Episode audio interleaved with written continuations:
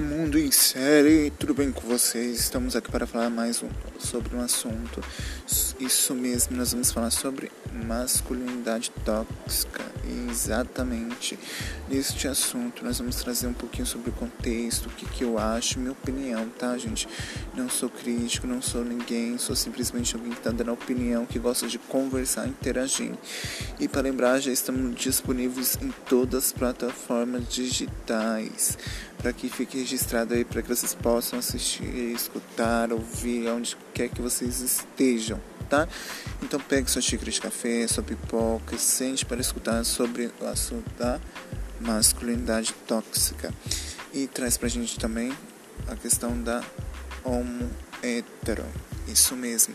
Vou trazer a primeira curiosidade. Qual é a cor do homem hétero? Cinza. Então não tem alegria, né, gente? Brincadeira. Mas bora lá falando sobre o assunto. Isso mesmo, a masculinidade tóxica é um assunto bem complexo, porque ela envolve sentimentos, desejos, vontades, manias, costumes e traz assuntos como abuso sexual, é, violência contra a mulher, estupro, e entre outros assuntos, depressão, saúde mental, entre outros assuntos, tá? Mas bora lá, continuando. Para começar esse assunto, nós vamos começar com o assunto da ejaculação precoce, exatamente que atinge 70% dos homens no mundo inteiro, galera. 100% dos homens têm chance de ter, sim, mas não é um assunto discutido por causa do que. Neste primeiro episódio, nós vamos abordar a questão disso e entre outras questões, tá? 60%, dos homens não conversam sobre assunto nenhum com outro homem, nem com médico, nem com especialista, nem com psicólogo, porque acredita que psicólogo é coisa para doido. Mas galera, só lembrando, psicólogo não é coisa para doido. Psicólogo é para te aconselhar, trazer saúde mental e cuidar de você assim como um médico faz.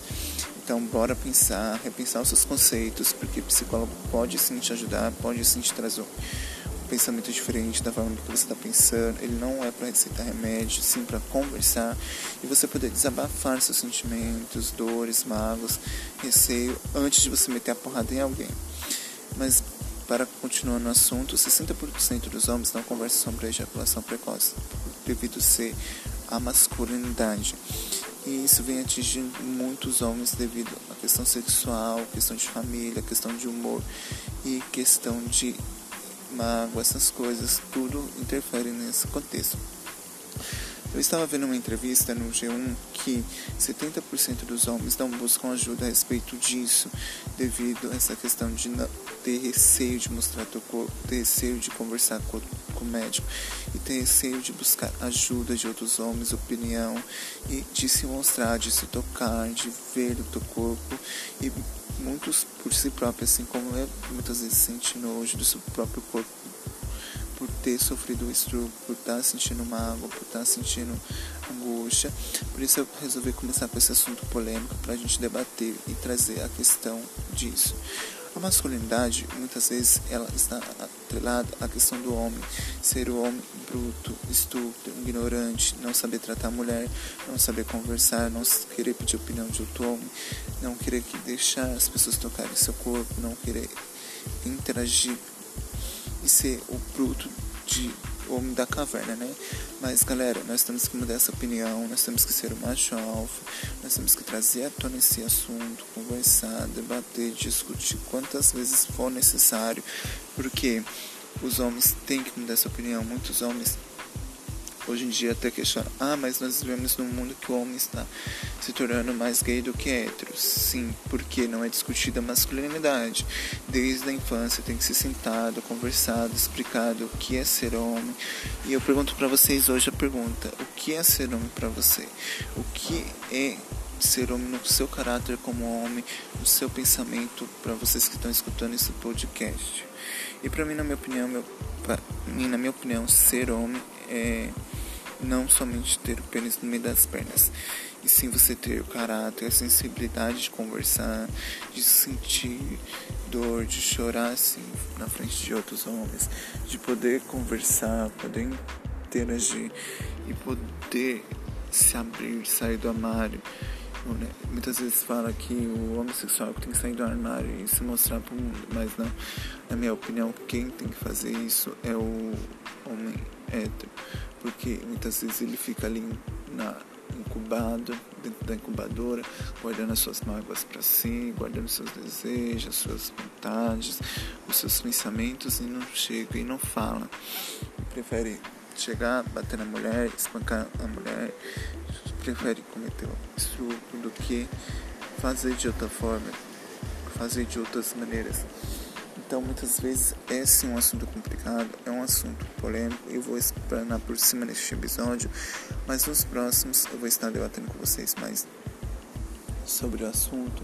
Porque se você tem sentimentos, se você quer falar, se você quer se tocar, se você quer chegar a determinado pensamento, então nós temos que mudar a mente, temos que mudar o contexto, temos que mudar a maneira de agir, temos que mudar a forma de se expressar.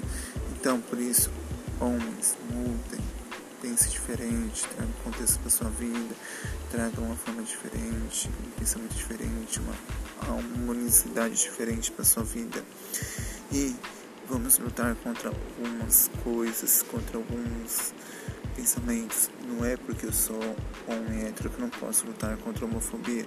Não é porque eu não fui estrupado que eu não posso lutar contra o estupro. Não é porque eu nunca fui violentado que eu não posso lutar contra a violência. Então é isso que eu tenho que mudar. Ah, não é porque eu sou hétero que eu vou lutar pela causa gay.